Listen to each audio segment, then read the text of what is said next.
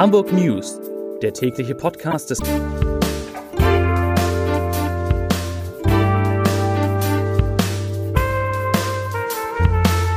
Herzlich willkommen. Mein Name ist Lars Heider und heute geht es um den neuen Chef, den das Universitätsklinikum Eppendorf, kurz UKE, bekommt. Weitere Themen die Corona-Inzidenz in Hamburg sinkt. Technische Hilfsmittel sollen Reisenden bei der Suche nach ihren Koffern helfen. Und heute ist in Hamburg der Supermond zu sehen. Dazu gleich mehr. Zunächst aber wie immer die Top 3, die drei meistgelesenen Themen und Texte auf abendblatt.de. Auf Platz 3, selbst der FC St. Pauli lobt. Ist der HSV dieses Mal aufstiegsreif?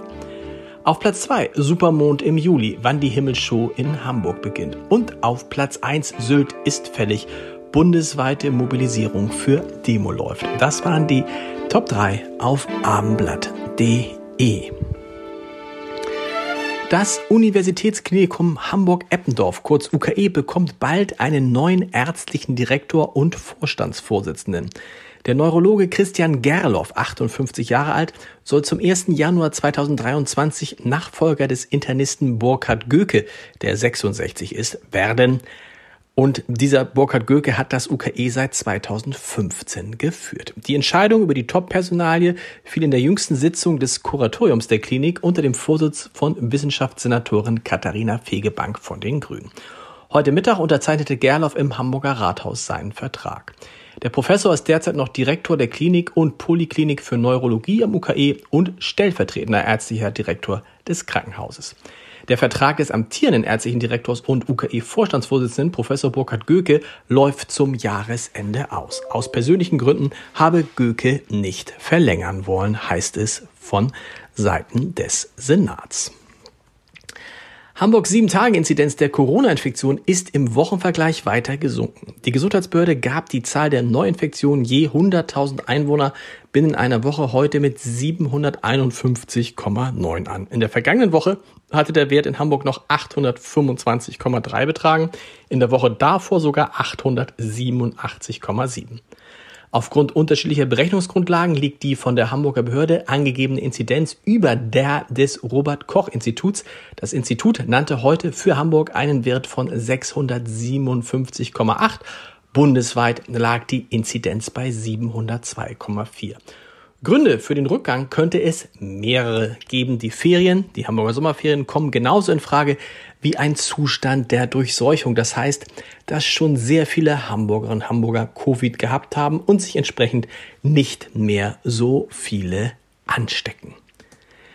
Die Jury hat entschieden und die zehn besten Buchläden Hamburgs für die Shortlist des Hamburger Buchhandlungspreises nominiert. Am 3. September wird der bei der Nacht, bei der langen Nacht der Literatur in der Kunsthalle verliehen. Und auf der Liste stehen folgende inhabergeführte Buchhandlungen. Vielleicht ist Ihre auch dabei. Felix Jud, der Buchladen in der Osterstraße, Cohen und Dobernick, Seitenweise, Lüdemann, die Buchhandlung am Sand, der Buchladen Bettina Meyer, die Buchhandlung Clauder, Buchhandlung und Antiquariat Lutz Heimhalt und Frau Bücher. Das sind die zehn Buchhandlungen, die auf den Preis Hamburger Buch, den, den Hamburger Buchhandlungspreis, so heißt es richtig, hoffen dürfen.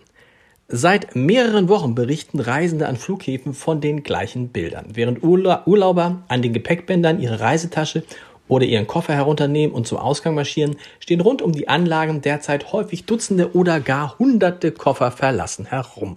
Rush-Gepäck heißt dieses Phänomen, bei dem der Koffer mit einem späteren Flugzeug als der Passagier ankommen soll und daher im Terminalbereich stehen bleibt.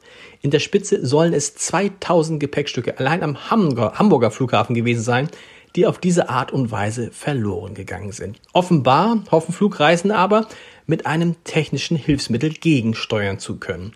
Denn GPS-Tracker fürs Reisegepäck Boom, wahrscheinlich eine Folge der chaotischen Zustände an den Flughäfen, teilte jetzt der Schweizer Online-Händler Galaxus mit Deutschlandsitz in Hamburg mit. Also GPS-Tracker an den Koffer und dann findet man ihn auch irgendwie wieder. Mit einem satten Vollmond wird heute der zweite sogenannte Supermond binnen weniger Wochen erwartet. Es ist der erdnächste Vollmond in diesem Jahr. Das sagt zumindest der Vorsitzende der Vereinigung der Sternfreunde in Deutschland, Sven Melchert.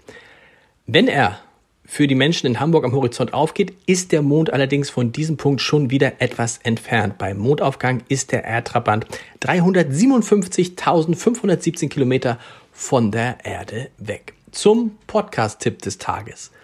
Benjamin David verkauft Autos, die im Schnitt 120.000 Euro kosten und trotzdem die meiste Zeit in der Garage oder in extra angemieteten Hallen stehen. Er sagt dazu, die Autos, die wir anbieten, sind nicht dazu da, um damit viel zu fahren.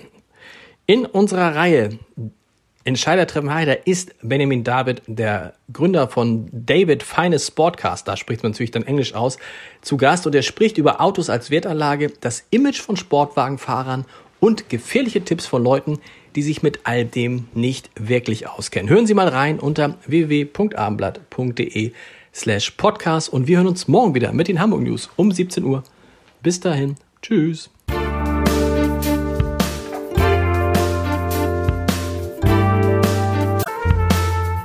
Weitere Podcasts vom Hamburger Abendblatt finden Sie auf abendblatt.de. Hamburger Abendblatt finden Sie auf abendblatt.de.